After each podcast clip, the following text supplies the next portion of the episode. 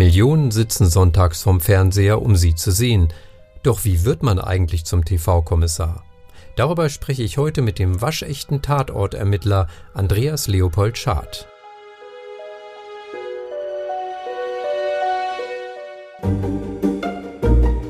Mord in Franken. Ein infranken.de Podcast mit Bestsellerautor Jan Beinzen.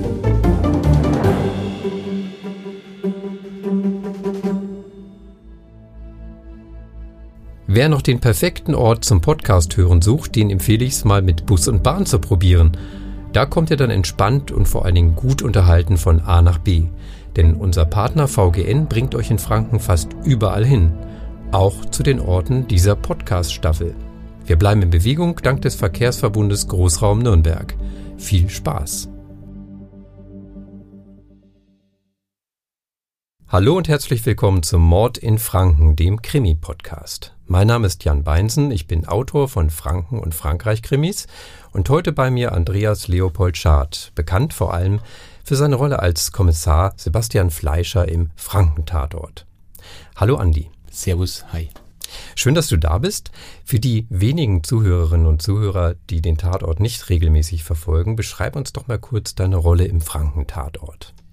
Also ja, der Sebastian Fleischer, ähm, das ist im Endeffekt äh, nicht unbedingt eine Rolle, sondern das ist quasi auch so ein bisschen an mich selbst angelegt. Ähm, also äh, ein, ein schon gewissenhafter äh, Polizeikommissar, also ich bin ja nicht ein Echtkommissar, ne? also das, das mal nicht, aber ähm, ähm, gewissenhaft, ähm, aber er freut sich, sage ich mal, auch, äh, wenn Feierabend ist und äh, den nutzt er dann auch. Also ähm, er muss jetzt nicht, äh, ich sage mal so, er, er macht jetzt nicht mehr, als er muss, aber wenn es darauf ankommt, dann, dann ist er da. Oder irgendwie so. Dann ist er ganz da, okay. Also ist die Rolle dir quasi auf den Leib geschrieben worden, willst du das damit sagen? Quasi, genau. Mhm. Oder umgekehrt, oder wir haben dann den Leib in, in den Text gebracht oder so, ich, ich, weiß es nicht. Aber er war auf jeden Fall so angelegt, dass er also halt, ja, so ein paar typische fränkische ähm, ähm, äh, Eigenschaften hat quasi. Was dem Tatort ja auch sehr gut tut. War denn Schauspielerei schon immer dein Berufswunsch? Ja, komischerweise irgendwie schon. Also ich kann mich an einem meiner ersten Freundebücher erinnern, ähm, die man so in der Schule ausgefüllt hat. Und ich glaube, das war relativ am Anfang in der ersten oder zweiten Klasse, wo ich dem Schreiben noch nicht so mächtig war. Und dann habe ich Schauspieler, also als Lieblings, also als äh, Berufswunsch reingeschrieben mit zweimal SCH. Schauspieler. Also habe ich das Ganze da schon ein bisschen unterstrichen. Ich wollte aber tatsächlich eigentlich mal ähm, Fußballprofi werden. Mhm. Aber ich habe es nur auf dem Bolzplatz zum Fußballprofi geschafft. Okay. Also das hat keiner mitgekriegt, dass ich da gut war, weil sobald ich ein Spiel hatte, habe ich einfach komplett versagt und war auch ein kleiner Schisser auf dem Fußballplatz. Und ähm, ja, also Schauspieler war wohl schon immer irgendwie, äh, weiß ich nicht, das war schon immer irgendwie da mhm. anscheinend. Also man hat auch zu mir mal gesagt, ich bin der Schauspieler aus dem Dorf, ich bin der, der typische Klassenkasper gewesen so. und dann habe ich halt anscheinend dann aus dem, was ich anscheinend ganz gut gemacht habe, also mhm. Leute zu unterhalten, halt dann dann später den, den, Beruf gemacht. Den Beruf draus gemacht. Okay. Ja. Wie und wie war dann der Werdegang? Also hat das dann klassisch mit Schultheater angefangen und dann Schauspielschule oder der Werdegang über Umwege? Also äh, äh, im Theater oder so, das war für mich echt am Anfang irgendwie so ganz, ganz äh, weit weg. Ja. Mhm. Ähm, ich habe eigentlich, was ich gemacht habe, war, ähm, also ich habe schon immer äh, wenn Aufführungen irgendwo waren, dann habe ich immer sozusagen die komödiantische Rolle immer übernommen. Mhm. Und mein Steckenpferd war, ich wusste immer bis zu dem Tag, als wir Aufführung hatten, nicht, was ich an dem Tag mache. So richtig. Mhm. Und dann ist mir an dem okay. Tag immer irgendwas eingefallen und es war anscheinend immer der Bringer. Und, äh, und später haben wir dann vom, vom, vom Turnverein und Tischtennisverein aus immer die Weihnachtsfeiern gemacht. Und da waren, waren wir halt ähm, fünf, sechs Leute und haben, haben, haben diese Abende also halt ausgeschmückt, ne? Halt die Sachen, die unterm Jahr passiert sind, haben wir versucht, satirisch, komödiantisch irgendwie ähm, ähm, darzustellen und da hatten wir bis zu eineinhalb Stunden Programme und da war ich halt auch immer mit vorne dabei. Also dann war das schon irgendwie in die Wiege gelegt, dieses, dieses Talent. Genau und, und wohl meine, also meine Großmutter, die wollte Schauspielerin und Rennfahrerin werden. Das hat sie nicht, das hat sie nicht gemacht.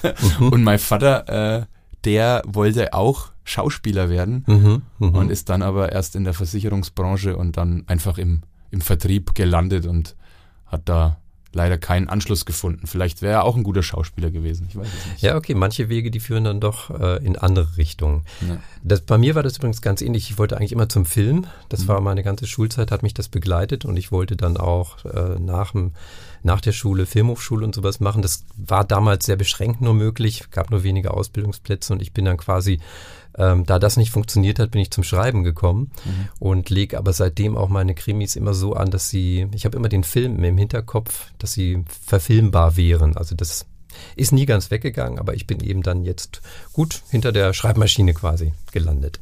Ja. Ja, und deine, deine ersten praktischen Erfahrungen, was heißt praktisch, deine ersten professionellen Erfahrungen vor größerem Publikum, die hast du dann, wenn ich da richtig informiert bin, 2003 in Erlangen absolviert? Mhm, genau. Das war meine, meine allererste äh, Theaterpremiere in meinem Leben, also außer denen, die wir sozusagen auf der Schauspielschule hatten.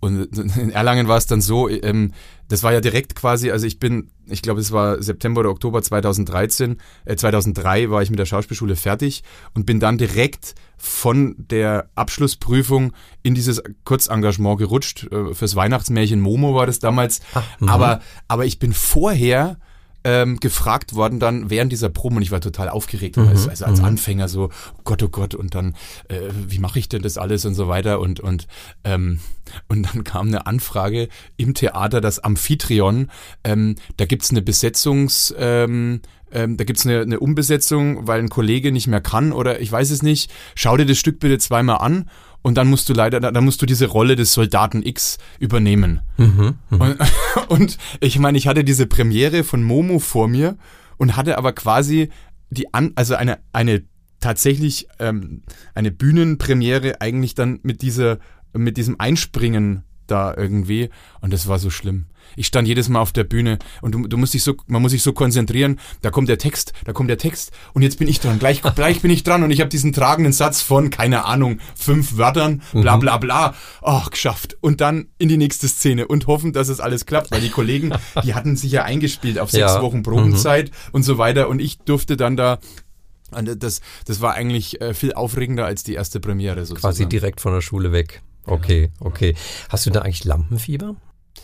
Also, ähm, also früher hatte ich extrem Lampenfieber. Mhm. Ähm, ich habe mir vor jeder Vorstellung eigentlich gewünscht, dass ich jetzt eigentlich nach Hause fahren will wieder. Okay. Ich, ich will mhm. jetzt nicht raus. Und mittlerweile ist es so, dass es ähm, ähm, natürlich eine gewisse Grundspannung gibt. Die mhm. ist ja wichtig. Also man braucht schon ein bisschen Adrenalin, weil sonst ist es irgendwie so, so beliebig wahrscheinlich. Ja, ne? Ja. Und, und das merkt man auch. Also wenn man wirklich mal so, weiß ich nicht, so, so einen laissez-faire Moment hat, äh, dann vor allem im Publikum, wenn man in Verbindungen ist, aber auch mit der Kamera, dass der Regisseur sagt, also bitte, das müssen wir jetzt nochmal machen. Das mhm. war jetzt irgendwie nichts.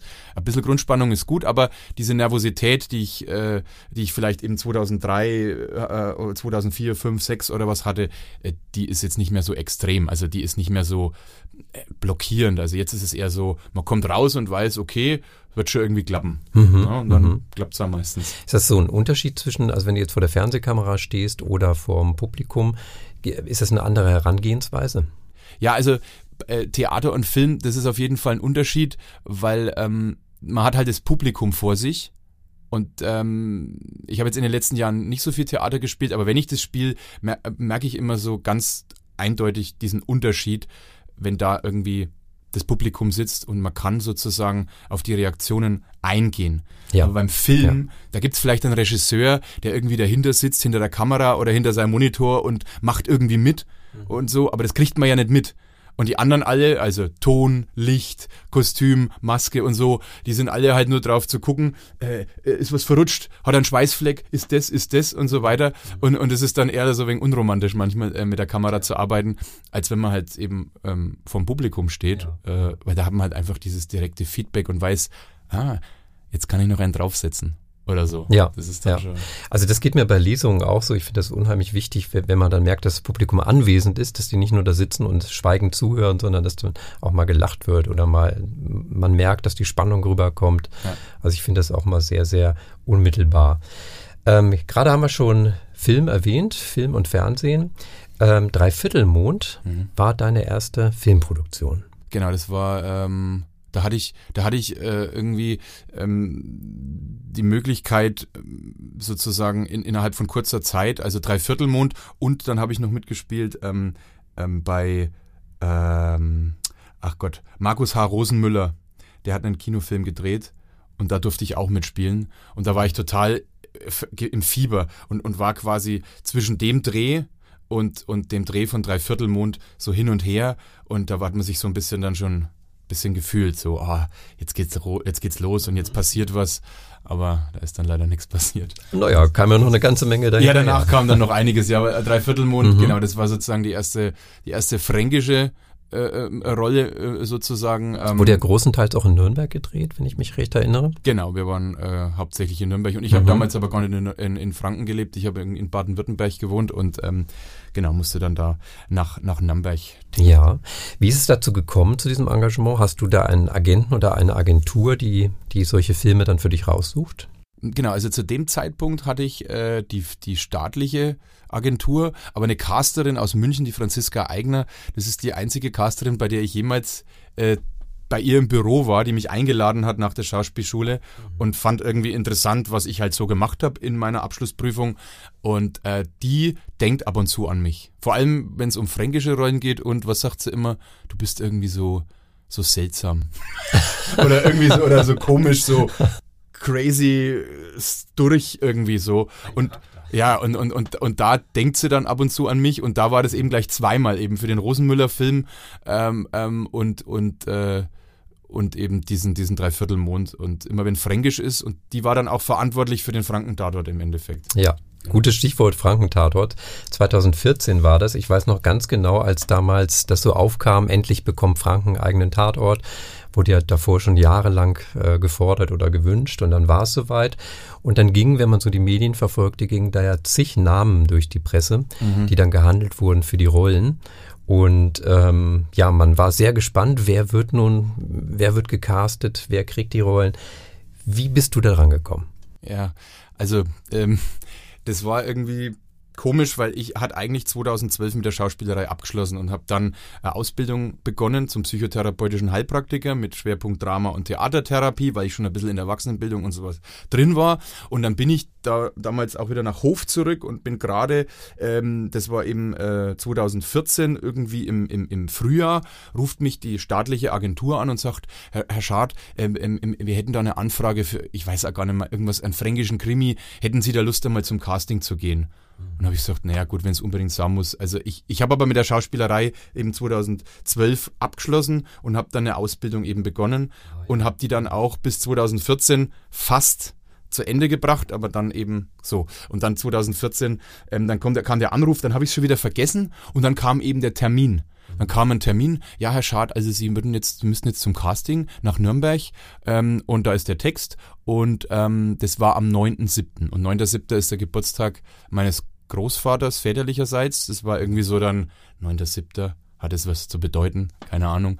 Und dann gehe ich da hin ich war total aufgeregt. Meine neue Freundin, mit der ich gerade zusammengekommen bin, äh, äh, ähm, ähm, die war total irritiert, weil sie kannte mich jetzt als so ein bisschen ähm, sozial, äh, ne, so psychologisch äh, ja, ja. tätigen Menschen mhm. da, ne, in einer, in einer Sucht Suchtkrankeneinrichtung gearbeitet, zu der Zeit Praktikum gemacht und der geht jetzt zu einem Casting und sie ist halt mitgefahren. Sie fand das irgendwie interessant und ich, ich komme da rein zu dem Casting und da ist eben der Max Färberböck, der der Godfather of uns, also von unserem Frankentatort äh, und der auch diese Rollen ja äh, ähm, mitentwickelt hat und dann, dann stehe ich da drin und dann, und dann sagt er, ja, jetzt mach mal diese Szene, das war, weiß ich gar nicht mehr, das war halt einfach ein paar, paar Floskeln halt, ne, und, und dann stehe ich da und dann, und dann ähm, sagt er, ja, jetzt, jetzt spreche mal, jetzt sprech das mal noch ein wenig fränkischer. Mhm. Dann sage ich zu ihm, aber das, dann verstehst du nichts mehr. Hat er gesagt, das ist mir egal.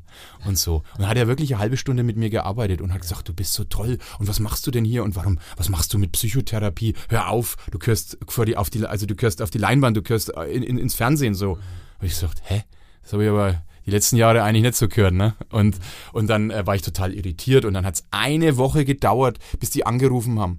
Und, und dann hat man eigentlich als Schauspieler hat man immer das Handy parat, weil man immer denkt, Zeit. ja, und dann denkt man immer, jetzt ruft einer an und jetzt muss ich ran. Und genau als die angerufen haben, hatte ich mein Handy, warum auch immer, auf lautlos. Und ich gucke auf mein Handy und sage zu meiner Freundin, oh Gott, das ist eine Münchner Nummer. Oh Gott, oh Gott. Und, und, und ich habe ja die ganze Zeit ja überlegt, so, äh, äh, der Herr Barwasser, äh, der, der Erwin Belzig-Figur, äh, ne, der mhm. war ja auch. Der war ja auch im Rennen, ja. Mhm. Und so weiter. Und Matthias Egersdörfer ist mit dabei und so weiter, also ist angedacht und so. Und habe ich gedacht, na Alter, also bitte, sorry. Und dann, und dann, und dann rufen die mich an und dann sagen die zu mir, hallo Herr Schad, ähm, ähm, ähm, ähm also ich habe dann zurückgerufen, dann hab, haben die mich, also dann quasi, dann ist es quasi ähm, parallel gelaufen und dann haben die mich nochmal zurückgerufen und dann haben sie gesagt, Herr Schad, wir würden Ihnen gerne die Rolle des Sebastian Fleischer anbieten. Und dann sage ich, da brauchen wir nichts anbieten. Das mache ich. Da bin ich dabei. Also egal wie viel Text, egal wie viel, wie viel Drehtage, das ist mir alles egal. Ich, ich mache das einfach und, und so ist es dann entstanden und dann, und dann habe ich echt das Drehbuch noch ein paar Mal durchgeblättert und gesagt, ey, äh, wirklich? Das sag ich alles? Ist das so? Und so, ne? Weil ich echt irritiert war, weil ich gedacht habe, mich kennt ja Kassau.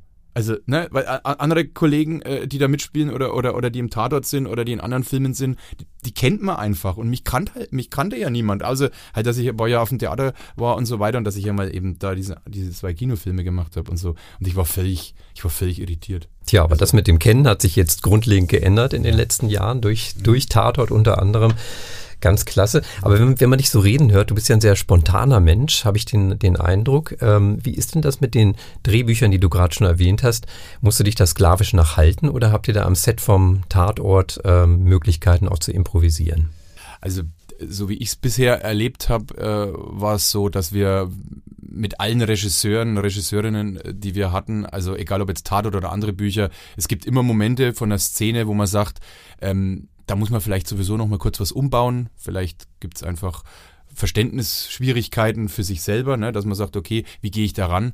Und ähm, beim Frankentatort ist es so, dass wir meistens ja ein hochdeutsch geschriebenes Drehbuch bekommen und da muss man als Franke schon nochmal den Rotstift an, ansetzen. und, und, und da haben wir also auf jeden Fall die Möglichkeit, dem Regisseur was anzubieten und der sagt halt dann, weiß ich nicht, ähm, was weiß ich jetzt zum Beispiel, wenn man so ein Wort hat wie Schnärpfel, auf mhm. Fränkisch oder irgend sowas, dann ist es manchmal so, dass man sagt, okay, muss das jetzt unbedingt sein, weil es ja trotzdem halt national ausgestrahlt wird und so. Aber es gab zum Beispiel auch mal in einem, in einer Folge, ich glaube, als wir in Bareit waren, da habe ich irgendwie irgendwas am Tisch gesagt zum, zum, zum, ähm, zum Fabian, also zum, zum Fabian Hinrichs.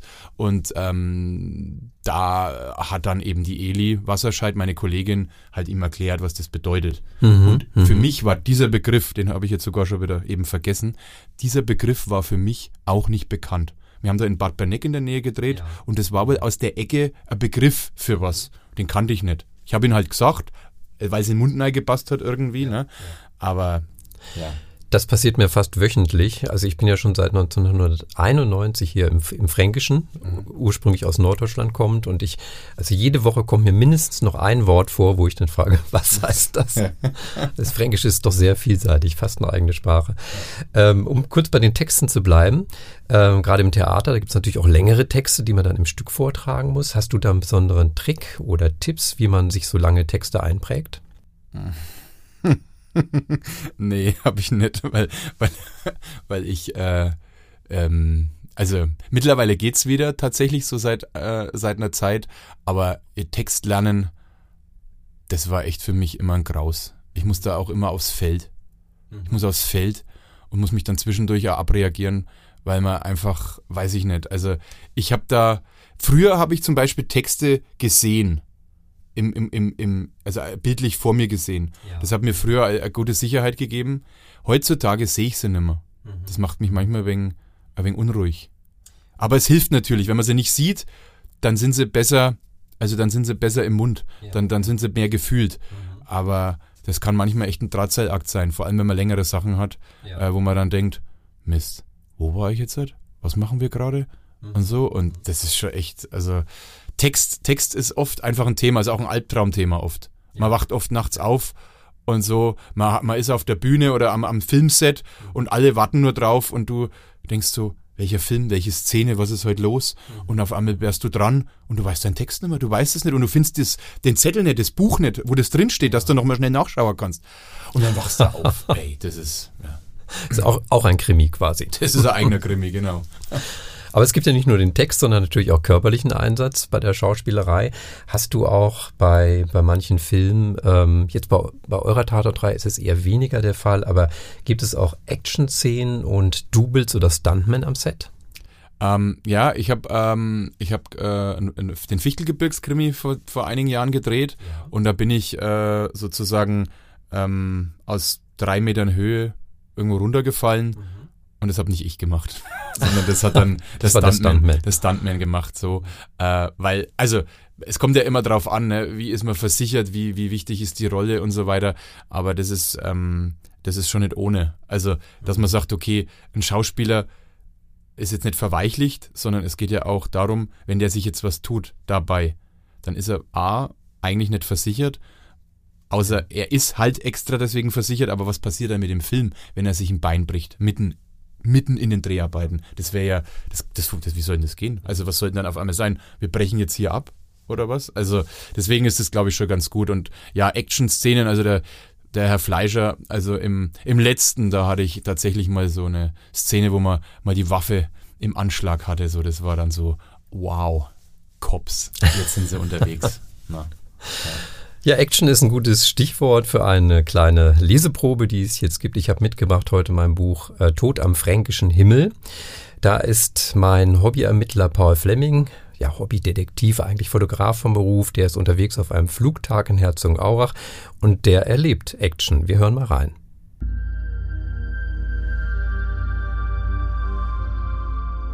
Gerade wollte er zu seinem Platz zurückkehren, da wurde seine Aufmerksamkeit erneut auf das Flugfeld gezogen.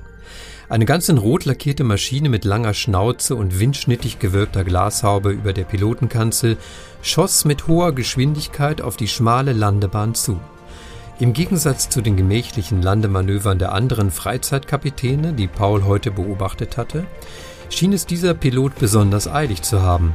Einem Jagdflieger gleich steuerte der rote Flitzer bis dicht über die Piste und setzte zur Landung an. Paul fragte sich, wie der tollkühne Mann am Steuerknüppel es schaffen wollte, sein Flugzeug rechtzeitig vor dem Ende der Bahn zum Stehen zu bringen.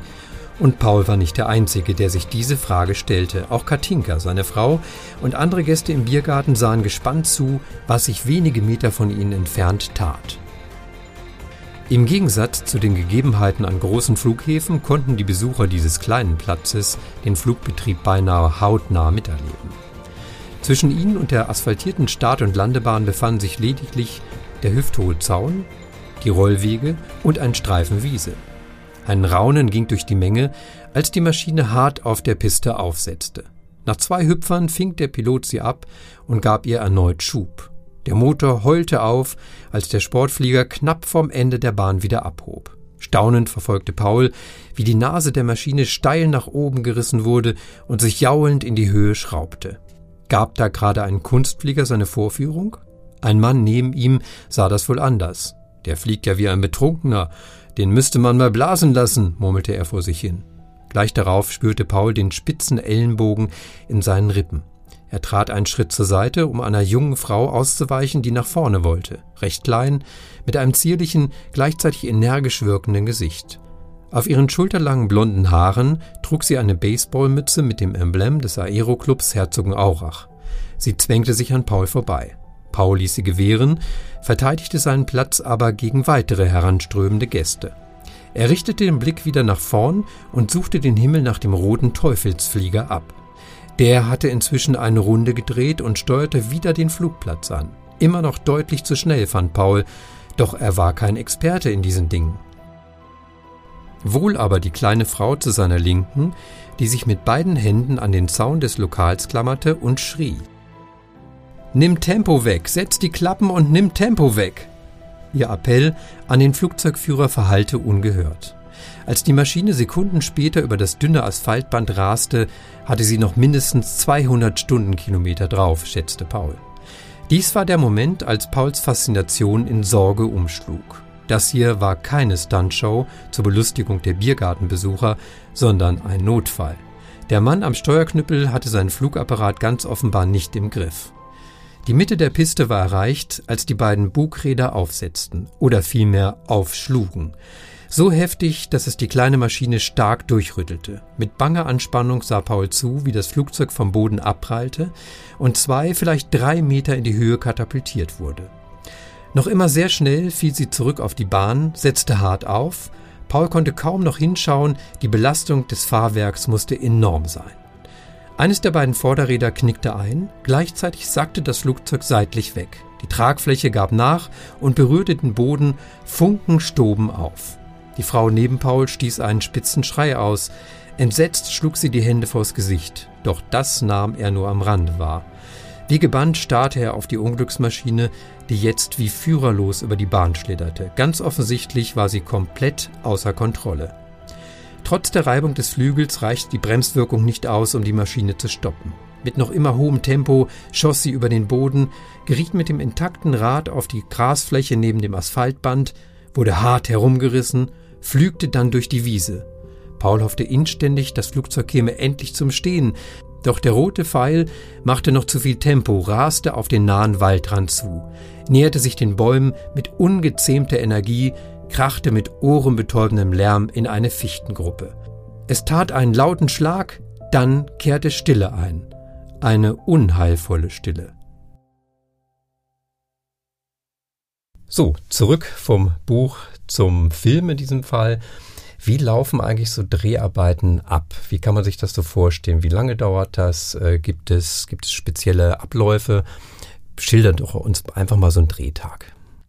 Ähm, also es ist normalerweise so, dass äh, man selbst als Schauspieler halt in einem Hotel meistens aufwacht und dann wird man äh, vom Fahrer abgeholt. Ich komischerweise, obwohl ich selber früher Fahrer war, werde eigentlich fast nie abgeholt, weil ich entweder mein Fahrrad mitnehme irgendwo hin und fahre mit dem Fahrrad zum Set mittlerweile oder es ist näher dran und ich komme selber mit dem Auto dahin. Das ist dann immer so, das, das eigentliche Feeling. Man wird vom Fahrer abgeholt, die Tür geht auf, da sind noch vielleicht Getränke äh, im, im Auto und so weiter, die auf einen warten. Kein Essen, das ist nicht im Auto, nein. Aber und dann kommt man ans Set und dann und dann kann man dort halt ähm, kurz noch wahrscheinlich frühstücken. Dann geht man in sein Masken Garderobenmobil, ähm, zieht sich da um. Und so und dann harrt man der Dinge, die da kommen. Manchmal liegt dann auch noch irgendwie ähm, die Text, die Texte für den kommenden Tag da äh, die dann nochmal vielleicht geändert wurden. das ist dann immer ganz schön so, wenn man, weiß ich nicht, irgendeine längere Textpassage hat und dann so, ach, da kam noch was dazu oder ach, da wurde was gestrichen und so weiter. Und genau, und dann äh, wird man verkabelt und dann ähm, geht einfach dann los. Dreharbeiten ähm, sind Mm, nicht immer romantisch, sondern da muss es halt auch manchmal schnell gehen und so weiter. Man hat ja verschiedene Einstellungen. Ne? Man hat eine Szene, wird aufgelöst in so und so viele Einstellungen und dann hat man zum Beispiel eine Zweier von dem Paar X und dann eine einzelne auf sich selber, dann eine totale, also den ganzen Raum und so weiter und dann werden diese Szenen halt einfach abgedreht und man versucht halt als Schauspieler mittlerweile äh, einfach immer, also immer 100% da zu sein, weil ein Texthänger kostet Zeit, und dann, ne, man kennt es ja manchmal, dann hängt eine Angel, eine, eine Tonangel im Bild, mhm. Abbruch. Dann ist irgendwas mit der Kamera nicht, mit der Schärfe nicht gewesen, äh, dann äh, ist im Hintergrund irgendwas umgefallen oder keine Ahnung was. So, und das sind alles Sachen, die äh, quasi so ein Take, also mehrere Takes kosten. Und wenn man dann als Schauspieler auch nochmal den Take versemmelt, dann ist es echt doppelt doof. Dann wird C. Ja. Hast du da ungefähr noch eine Erinnerung, welche Einstellung mal am längsten gedauert hat, am meisten Takes gehabt hat? Ähm, also ich kann mich, ich kann mich erinnern, dass, dass der allererste Frankentatort insgesamt sehr lang gedauert hat. Mhm. Es war für mich damals aber auch sehr spannend, weil ich ja jetzt in dieser, in diesem Ausmaß und, in, und in, mit so einer Rolle dann ähm, ähm, das äh, ja einfach den ganzen Tag irgendwie aufregend fand, dass das so ist. Aber ich kann mich erinnern, da waren schon echt, weil wir ja auch reinkommen mussten, ne? wir mussten die, diese Figuren entwickeln und so und dann haben wir halt immer mal wieder rumprobiert und so weiter und ähm, ja, aber da kann ich mich jetzt gar nicht so an extrem lange Sachen erinnern. Ich meine, es kann immer passieren, dass auch mal ein Kollege oder Kollegin irgendwie mal kurz äh, einen Aussetzer hat oder so, aber es war nie irgendwie extrem. Also ich, ich kann mich nur erinnern, eben, ich habe selber mal als Fahrer bei einem Werbespot gearbeitet und da war der Kollege und der musste an diesem Pokertisch diesen Text 30, 35 Mal sagen. In, in dieser einen Einstellung, da ja. hat er mehrere Einstellungen, die ja. gingen weiter weg, aber diese eine Einstellung, wo er sozusagen ähm, halb nah oder, oder fast schon close war, und ich habe mir nur so gedacht, Alter, ich, also, das ist ja irre. Weil es war auch kein einfacher Text und es war immer so, puh, aber. Da muss man schon C sagen. Ja, ja. Aber mich wundert nicht, dass der erste Frankentatort am längsten gedauert hat, weil als Team habt ihr wahrscheinlich auch da noch nicht so zusammengefunden gehabt. Wie ist es denn inzwischen? Seid ihr so unter den Hauptdarstellern zumindest, ist das so wie eine Familie mittlerweile? Ja, also das ist auf jeden Fall ähm, äh, gut, gut zusammengewachsen und, und es äh, gibt auch immer wieder Möglichkeiten, ähm, dass wir ja ab und zu auch äh, nach Drehschluss, wenn es denn möglich ist. Weil wenn man einen langen Drehtag hatte, irgendwie 10, 12 Stunden am Set war und dann abends ist man nur noch froh, dass man dann sich mal kurz entspannen kann. Aber ähm, nee, wir sind eigentlich untereinander ähm, ein super Team. Vor allem auch eben Dagmar Manzel und Fabian Hinrichs, die ja ähm, ähm schon wesentlich mehr Erfahrung, also auch schon, also 2014 einfach hatten, die immer sehr sehr fair und sehr kollegial uns gegenüber waren und so das und, und einfach auch dieses äh, Fränkisch sozusagen auch ein bisschen bisschen mit rübergenommen haben, immer wieder, egal jetzt, ob nur vom Gefühl her oder dass man, dass man zum Beispiel, was weiß ich, der Dagmar ähm, mal irgendwie ein Sechser, Sechserträger Bier aus, aus der Heimat mitbringt und sagt, schau mal, probiere mal die, die kleinen Privatbrauereien aus, die sind auch ganz lecker und so. Das und da kommt bestimmt gut an. Das kommt immer gut an. Ja. ja. Gibt es einen Franken, den du gerne mal in einem Franken-Tatort sehen würdest? Ähm, ja, also zum Beispiel eben äh, den äh, Herrn Barwasser, den Erwin Belzig, äh, der sich ja so ein bisschen ähm, ja, verabschiedet hat. Äh, äh also aktuell kriegt man nicht mehr so viel mit von ihm, ähm, der, weil der, äh, der hat ja auch Filme gedreht so hin und wieder. Das finde ich mal interessant, den irgendwie kennenzulernen. Ja gut, Matthias Egersdörfer ist ja eh schon dabei, mhm. sozusagen den als, als Grandler auch von der Bühne dann so, so zu erleben, dann äh, ähm, eben nicht so zu erleben und mit ihm dann äh, äh, auch äh, jenseits der, der Kamera sozusagen auch ihn kennengelernt zu haben. Ja, und der Bembers war ja auch schon mal dabei. Äh, das eigentlich also, ah ja, hat ja auch einen Gastauftritt. Der hat Stimmt. Auch, der mhm. hat auch schon mal so einen geilen Gastauftritt gehabt und so. Und ja, es gibt, es gibt ein paar Kollegen, äh, Kolleginnen, die ich halt aus meinem Umfeld kenne, denen ich das auch mal wünschen würde, dass die da mitspielen. Aber prominentere Franken ähm, wüsste ich jetzt nicht. Also, no. Ja, aber das sind doch schon mal ein paar prominente oder gute Beispiele. Wie geht's denn eigentlich weiter mit dem Franken-Tatort? Folge 8 ist ja schon im Kasten, sofern ich das mitgekriegt habe. Wird es auch eine Folge 9 geben? Ähm, ja, ähm, soweit ich jetzt informiert bin, soll es nächstes Jahr einen, eine neunte Folge geben und dass wir dann ein Jahr später dann ein zehnjähriges feiern können oder so. Ja, also das wird es auf jeden Fall geben, aber mehr Informationen habe ich da leider noch. Aber das ist doch schon mal auf jeden Fall eine tolle Nachricht für alle Franken-Fans und Tatort-Fans. Ja, Andi, vielen Dank. Damit wären wir schon am Ende unserer Episode 1. Vielen Dank, dass du da warst. Ja, danke, dass ich hier sein durfte. Es hat mir sehr viel Spaß gemacht. Wir hören jetzt aber nochmal wieder in einer zweiten Episode, denn es gibt noch tausend Fragen rund ums Thema Tatort. Wir werden sicherlich dann nochmal hinter die Kulissen gucken können und vor allen Dingen interessiert mich auch, wie man sich auf so eine Rolle vorbereitet, auf die Rolle eines Kommissars. Bis bald, wir hören uns.